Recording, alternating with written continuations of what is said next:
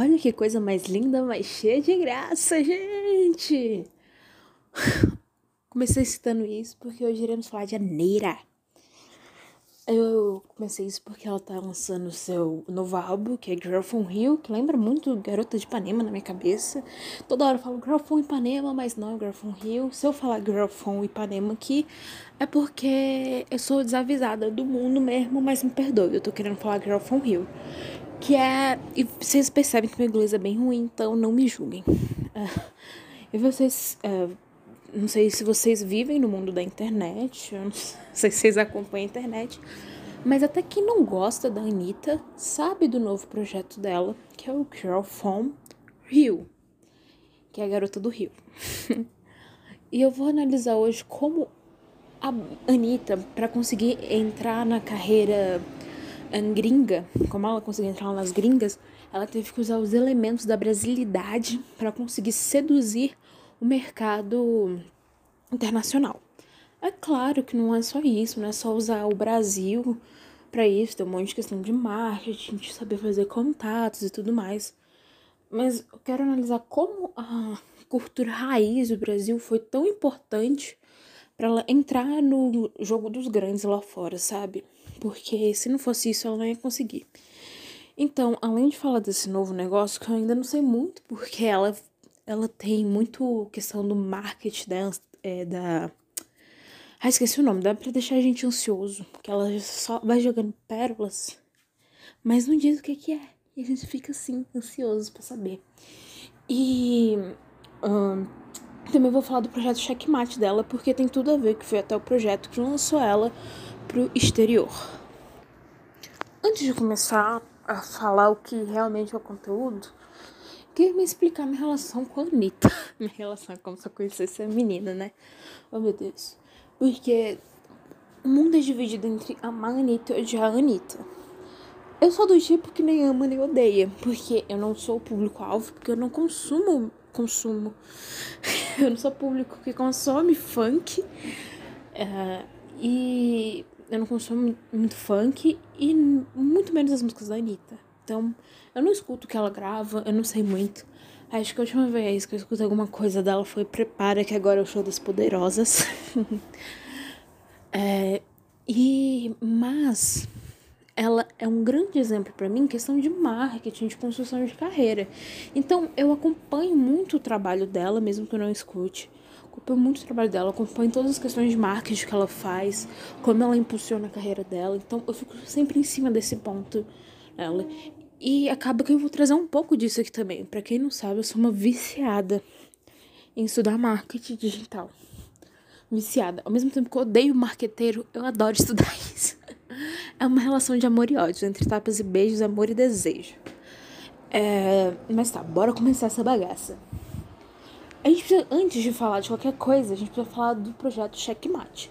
Para quem não sabe, o projeto Checkmate, ela um belo dia chegou e falou: eu vou fuder aqui, eu vou botar pra fuder. Desculpa os palavrões, gente. Eu vou arregaçar nesse negócio aqui porque eu vou fazer uma coisa que o Brasil nunca viu e vou me projetar pro carreira internacional. É claro que antes de fazer isso, ela foi nos estúdios lá para gravar espanhol, os estúdios da, dos Estados Unidos. Ela fez os contatos que tinham que fazer. Ela não chegou só no bem bom. Ela estudou todo o campo de como funcionava a indústria musical em cada um desses lugares que ela queria entrar enfim, ela fez o trabalho de casa dela. Mas a questão é, ela lançou a cada mês um clipe diferente de música. E ela não avisou direito, assim, como Ela só falou isso. Projeto Checkmate. Todo mês tem um, uma música e um clipe diferente. A pessoa falou, ah, mentira. tá brincando com a gente. E ela fez, né? Só que o que, é a pitada? Tem música em espanhol, tem funk e tem música em inglês também. Ou seja, ela misturou o mundo inteiro nesse projeto dela. E foi o que fez ela ganhar destaque, porque ela conseguiu se projetar com, os, com grandes cantores os lugares que ela queria chegar. E o primeiro videoclipe dela, se eu não me engano, foi This Is For Me, ou aquela lá que é This is no, no, no, no. Eu não sei a letra nem o nome.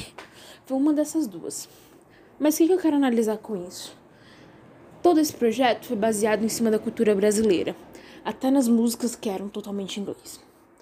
Porque todo o projeto foi é, baseado na cultura brasileira. Se você for ver, grandes artistas brasileiros também são grandes artistas lá fora. Eles têm o suco da cultura brasileira, sabe? É aquela mistura. Eles têm a nossa raiz, eles têm as nossas identidades. É, poucos casos você vai ver um artista brasileiro muito americanizado, muito gringo, que consegue fazer uma ligação tão bem entre Brasil e internacional. E eu acho que ela teve essa sacada, falou, cara, ou Talvez é porque seja o estilo que ela goste, que agrade ela. Eu não sei se foi só uma jogada ou sagrada ou se foi os dois juntos. Mas enfim, ela juntou. Eu tenho que trazer do Brasil. Mas eu não vou trazer só um trecho do Brasil. Eu vou trazer tudo. Eu vou botar um negócio assim.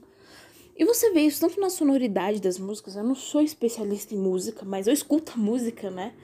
E dá pra você perceber certas coisas mesmo você não sendo estudioso daquilo desde a sonoridade da música até na questão da parte artística dos clipes, a questão do figurino, a direção artística mesmo, é Brasil. Algumas coisas eu acho que é meio estereotipado no Brasil também, pra gringo comprar uma ideia diferente e tal. Mas é Brasil. O primeiro clipe que eu acho foi This Is For Me. Ela gravou no meio da Amazônia, meu irmão.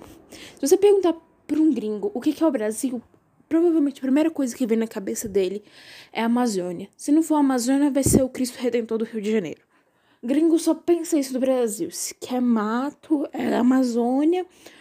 E o Cristo Redentor, que é o que passou no Rio, que é aquele desenho. É isso. Ela conseguiu, ela pegou. Ah, é? Gringo pensa isso, então vamos fazer isso. E ela fez um grande clipe com o cantor lá da. Eu não sei se ele é dos Estados Unidos, eu acho que ele é dos Estados Unidos, eu sei que ele canta inglês. E foi estouro. E aquela outra música que eu falei que eu não sei o nome, que é Passando vergonha gratuita no podcast. Ai, meu Deus. Desculpa, gente. Essa música é uma bossa nova.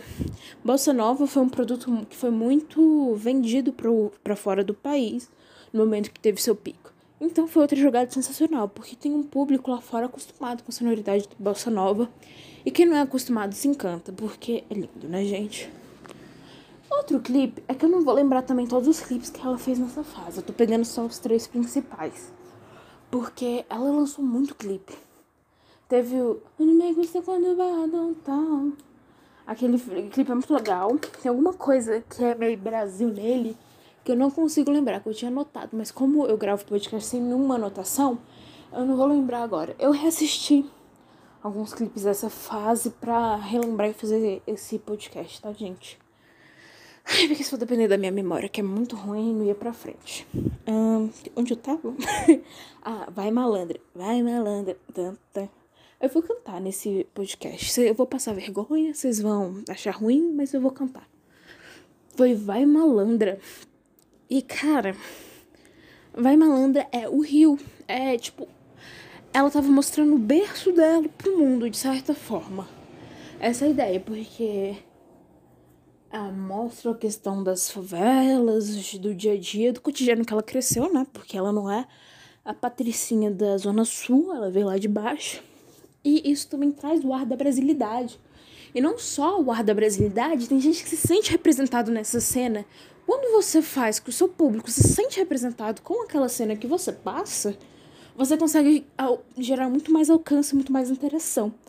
E a, e a bichinha tem isso. Ela consegue trazer o público dela.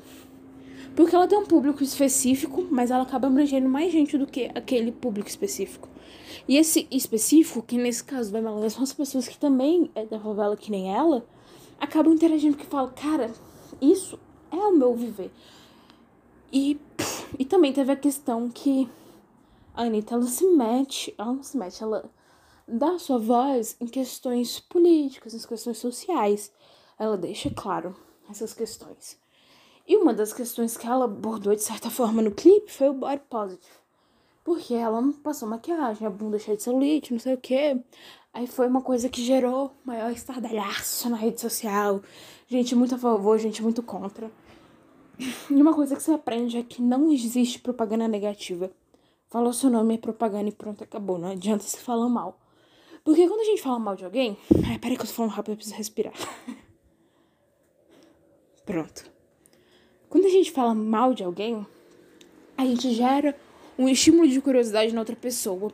Quando você fala, nossa, aquele ator, fulaninho de tal, é muito ruim. Eu falei, uai, eu não sei quem é fulaninho de tal, vou pesquisar no Instagram.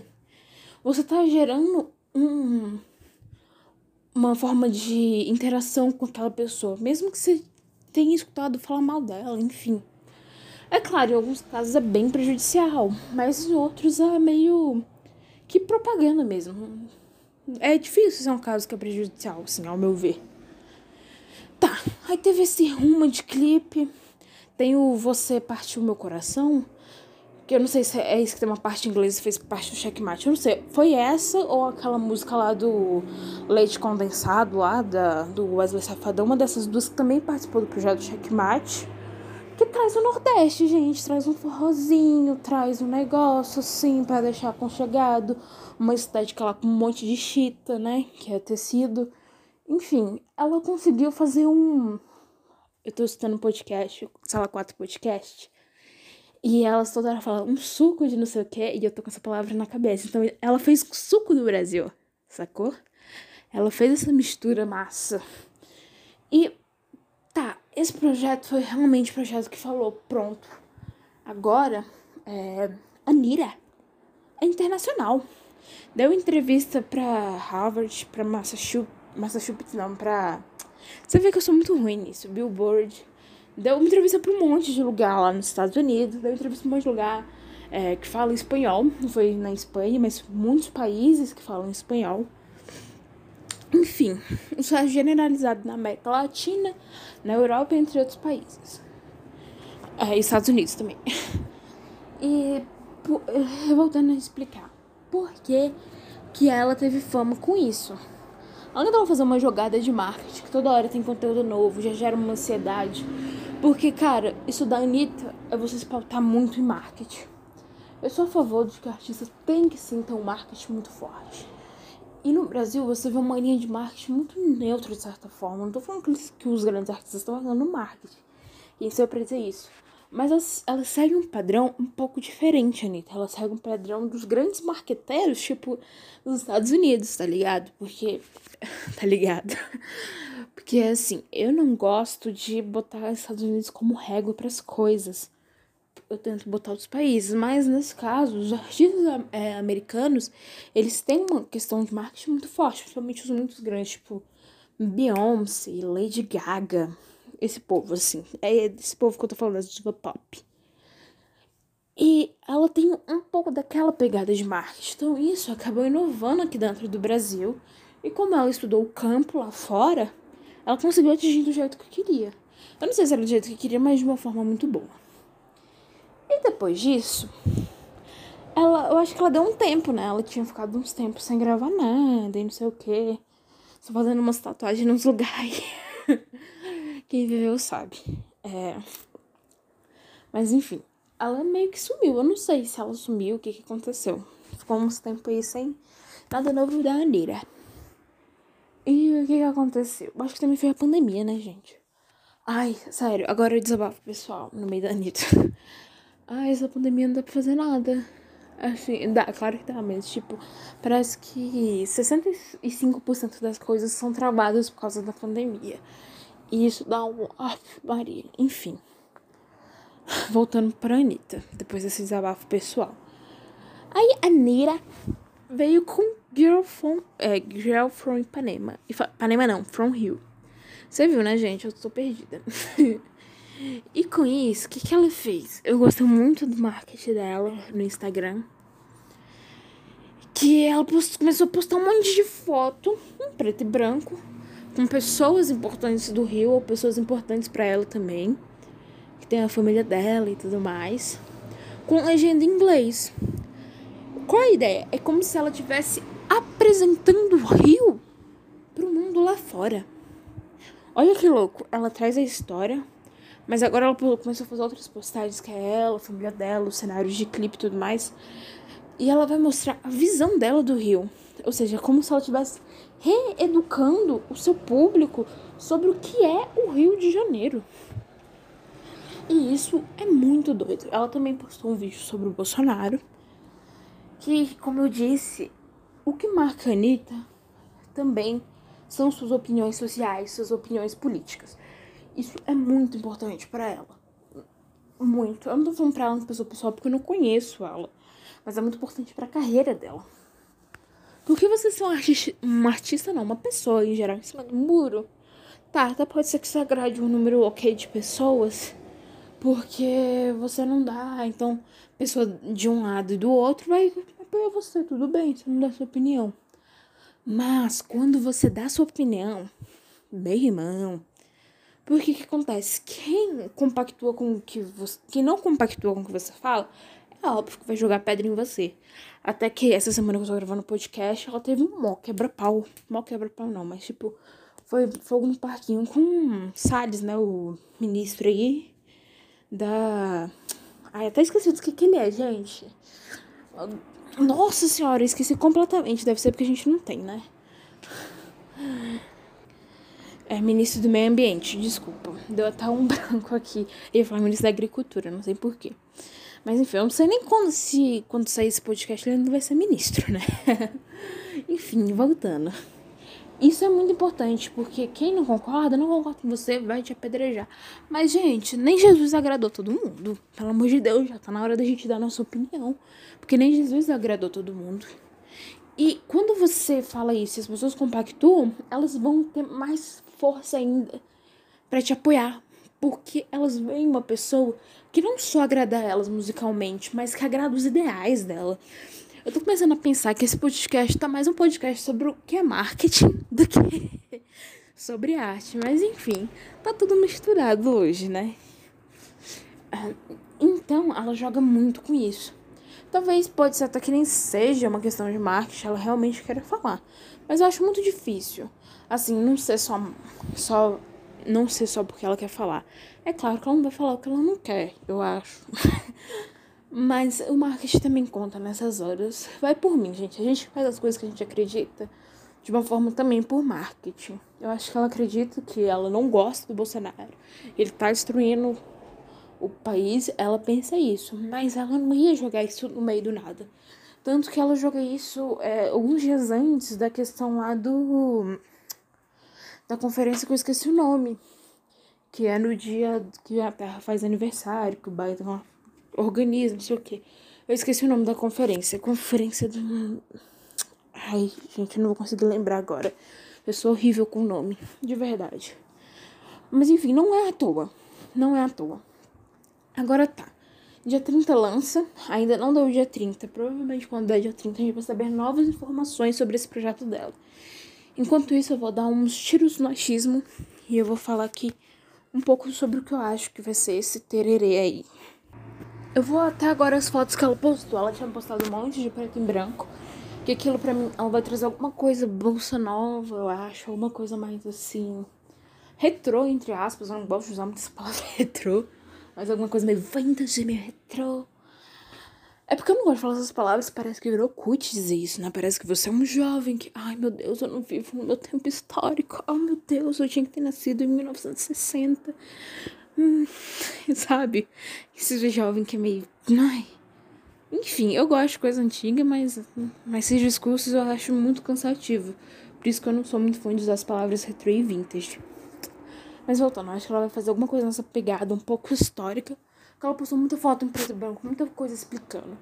Eu sei que ela quer meio que ensinar o público estrangeiro, principalmente americano, sobre o que é isso, porque ela. Principalmente americano não, é porque inglês é meio que a língua do mundo, né? mesmo que o público dela também seja é, que fale a língua espanhola, ela foca nesse negócio do inglês porque eu acho que é uma coisa que pega todo mundo, quem fala português, francês, espanhol, enfim. É, mas enfim, eu acho que ela vai ter alguma coisa meio assim puxado pra um ar meio histórico, meio vintage, meio retrô, porque ela não postou de foto de preto e branco pra nada. Não foi só pra contar a história. Eu acho que vai ter sim um clipe sobre isso. Ela também vai trazer uma coisa meio flu-flu, que talvez esse flu-flu seja esse vintage que eu quero dizer, mas eu não sei como ela vai fazer o projeto. Ela postou uma foto que parece muito uma bancada de sorvete, ela tá com uma roupa meio retrô. meio retrô, então acho que vai ter isso. E também, das últimas fotos que ela postou, tem tipo ela na, é na praia, ela e a família dela, eu acho que é. Tem ela pegando um ônibus. ela tá, tipo, biquíni cavado, pai e tal. Ela vai trazer muito esse olhar de favela chegou. Eu acho, porque isso é uma das identidades dela. Ela fala para esse tipo de público, então ela nunca pode deixar essas raízes saírem. Ela sempre tem que deixar, além do Brasil vender lá fora, ela sempre tem que deixar alguma raiz de como ela sempre se projetou. Ela sempre se projetou nessa questão da favela, ela sempre se projetou nisso. Eu não tô falando que ela usa isso sem ter propriedade, mas essa parte do público dela, essa parte do público que botou ela onde ela tá hoje. E se ela tirar isso, a carreira dela em algum ponto será será prejudicada, sabe? Em algum ponto será prejudicada se ela tira isso. Então é muito importante, muito mesmo. Agora, sem mais delongas, eu só queria fazer uma propaganda rapidinho aqui do meu projeto, antes da gente finalizar a mira. Obrigado se você chegou até aqui. Então, não sei se você sabe, mas eu e quatro, e quatro não, e três amigos meus fizemos um livro chamado Nas Entrelinhas de Brasília, onde é um livro digital, onde todo o dinheiro será convertido em kits de higiene para ser distribuído para as pessoas que estão em situação economicamente difícil, pessoas que estão na rua, enfim, situação de rua. Enfim, quem puder divulgar, vai lá no meu Instagram, mariasilva.art, arte sem E, que é arte em inglês. É, e divulga para mim, por favor, é, a questão do livro. Quem puder comprar, muito obrigado, compre. Compre o livro, porque você não vai estar só me ajudando a vender minha arte, que é um livro de poema. Que quem não sabe escreve poema. é, mas também vai estar me ajudando a ajudar outras pessoas. Então, por favor, vão lá, comprem. E é isso. Agora voltando para a Anitta. O podcast de hoje vai ser mais curto, né, gente? Mas enfim, uh, eu acho, sinceramente, que esse projeto vai dar o que falar. Vai dar. Eu acho que ela vai é, de alguma forma conseguir também botar essa militância. Eu não gosto de chamar militância, né? Que parece que depois que a Lumena entrou no BBB e aquele rolê usar a palavra militância parece até que se tornou ofensivo. pra você ver como a gente tá. Mas ela vai trazer essa parada. Eu acho muito. Eu acho que eu poderia também fazer um. Como é que é o nome? É. Esqueci uma continuação desse podcast quando ela lançasse o projeto. Será que a gente teremos Girl from Rio? Eu falo até devagar pra lembrar. Girl from Rio, parte 2? Se sim, sabe o que você faz? Tu, eu vou postar que eu lancei esse podcast lá no meu Instagram. Nesse post, se você puder comentar lá, eu quero a parte 2. Então, se você quiser a parte 2, por favor, vai lá e comente. Se não quiser comentar, aí também, como eu vou saber que você quer a parte 2, né, meu filho? E se vocês quiserem também que eu fale sobre a carreira de algum outro artista aí, pode me mandar no inbox, não sei por onde, me manda um áudio, não sei, que eu faça sobre a carreira de um outro artista aqui. Ah, uma outra coisa que eu quero deixar clara antes de partir é que nessa parte de, além é, de das fotos preto e branco, os vídeos preto e branco, além de educar o público estrangeiro, ela também levou algumas coisas familiares. Se eu não me engano, tem um vídeo da Aretha Franklin é, cantando. Acho que é o vídeo dela, não lembro. Ela também postou alguma coisa sobre a Emily House cantando Girl from Ipanema. Enfim, ela também traz coisas familiares. O nome Girl from Rio é familiar, porque quem não sabe, Garota de Ipanema é uma música brasileira que estourou lá na gringa e virou Girl from Ipanema, que eles traduziram em pá. E pai, ótimo. E, enfim. Ah, e eu queria falar uma coisa maravilhosa que eu acho que deveria acontecer. Eu acho que esse negócio tinha tudo a ver, porque eu não sei se vocês sabem, a Netflix infelizmente cancelou a série Coisa Mais Linda, que era uma série brasileira que se passava nos anos 60. Enfim, também tem tudo a ver com essa música, Garota de Ipanema. E eu achei uma pena, porque eu adorava essa série de paixão. É, eu acho que ia ser muito legal se a Anitta fizesse um clipe com as atrizes de é, Coisa Mais Linda. Nossa, ia ser muito legal se ela. Não com as atrizes, mas se ela conseguisse de alguma forma trazer essa série pra dentro da música dela. Eu não sei se ela vai fazer isso, não sei se nem faz sentido para ela, mas ah, meu coração, como fã de coisa mais linda, ia ficar tão derretido que, enfim, eu marketaria a Anitta de graça. Aliás, isso que eu tô fazendo é marketing. Viu? A Anitta consegue deixar a gente tão assim. Qual será a próxima peripécia dessa garota? Que uma galera faz marketing para ela gratuitamente, cara. Gratuitamente. Enfim, gente. Acho que já malong... é, falei muita coisa nesse episódio de hoje. Mesmo que hoje seja mais curto, infelizmente, que a gente costuma fazer 50 minutos, que a gente entrevista que eu e a gente não para de conversar. Mas é porque hoje eu sozinha. Eu tenho uma ideia clara do que eu quero falar, então eu falo rápido. E realmente eu falo rápido. Se eu falei muito rápido, sabe que tem uma função do podcast é, 0.5, isso aqui é pra ir mais devagar, às vezes pode ser bom pra você, porque eu me empolgo, eu começo a falar loucamente. e é uma tragédia. Mas é isso, gente. Quem puder, como eu falei, ver o negócio do meu livro, até me seguir nas redes sociais, porque eu posto meus poemas, meus contos, meus trabalhos audiovisuais, que ultimamente estão muito devagar por causa dessa pandemia. Por favor, acaba a pandemia. Estou quase chorando. É, vai lá, dá uma olhada. E é isso, me acompanha aqui no podcast. Se você já me acompanha, muito obrigada. Se você é a primeira vez, nem me apresentei, mas segue a gente aí que você vai me conhecer. E é nóis, muito obrigado, meus amores. E, acom e acompanhe esse projeto da Anitta. E vamos falar depois lá no direct se eu tinha ou não razão. Ou já fala agora se eu tenho razão ou não sobre o projeto dela. Se vocês acham que vai ser isso mesmo. Ou se eu só tô viajando. Enfim, muito obrigado, gente.